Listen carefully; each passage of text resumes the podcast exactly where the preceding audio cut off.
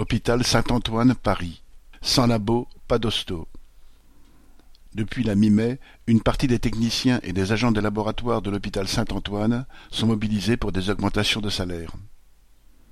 Le ministère de la Santé a en effet annoncé, à travers le Ségur de la Santé, des revalorisations salariales pour octobre 2021, mais prévues uniquement pour un tiers des travailleurs hospitaliers.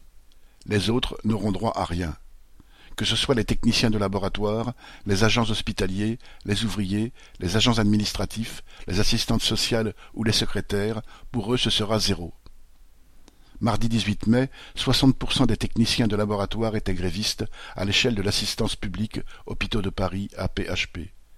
À l'hôpital Saint-Antoine, une assemblée générale a rassemblé 70 personnes ce jour-là qui sont allées rejoindre la manifestation parisienne.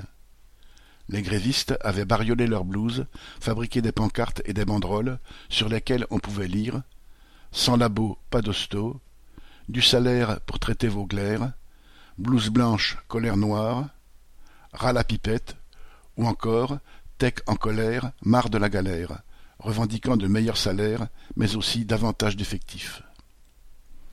Si certains considéraient au début qu'il valait mieux rester entre techniciens pour obtenir gain de cause, l'opinion a évolué au cours de la mobilisation, en constatant que les attaques subies par l'ensemble des travailleurs hospitaliers sont les mêmes, quel que soit le grade ou la profession, et qu'il leur faut lutter tous ensemble.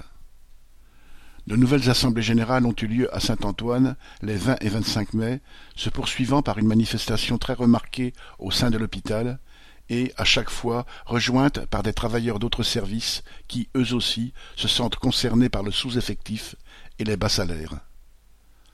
En accordant des revalorisations salariales en fonction de l'ancienneté ou de la catégorie, le gouvernement essaie de créer la division, mais bien des travailleurs refusent de tomber dans ce piège. Ceux des labos sont fiers de redresser la tête et d'ouvrir la voie.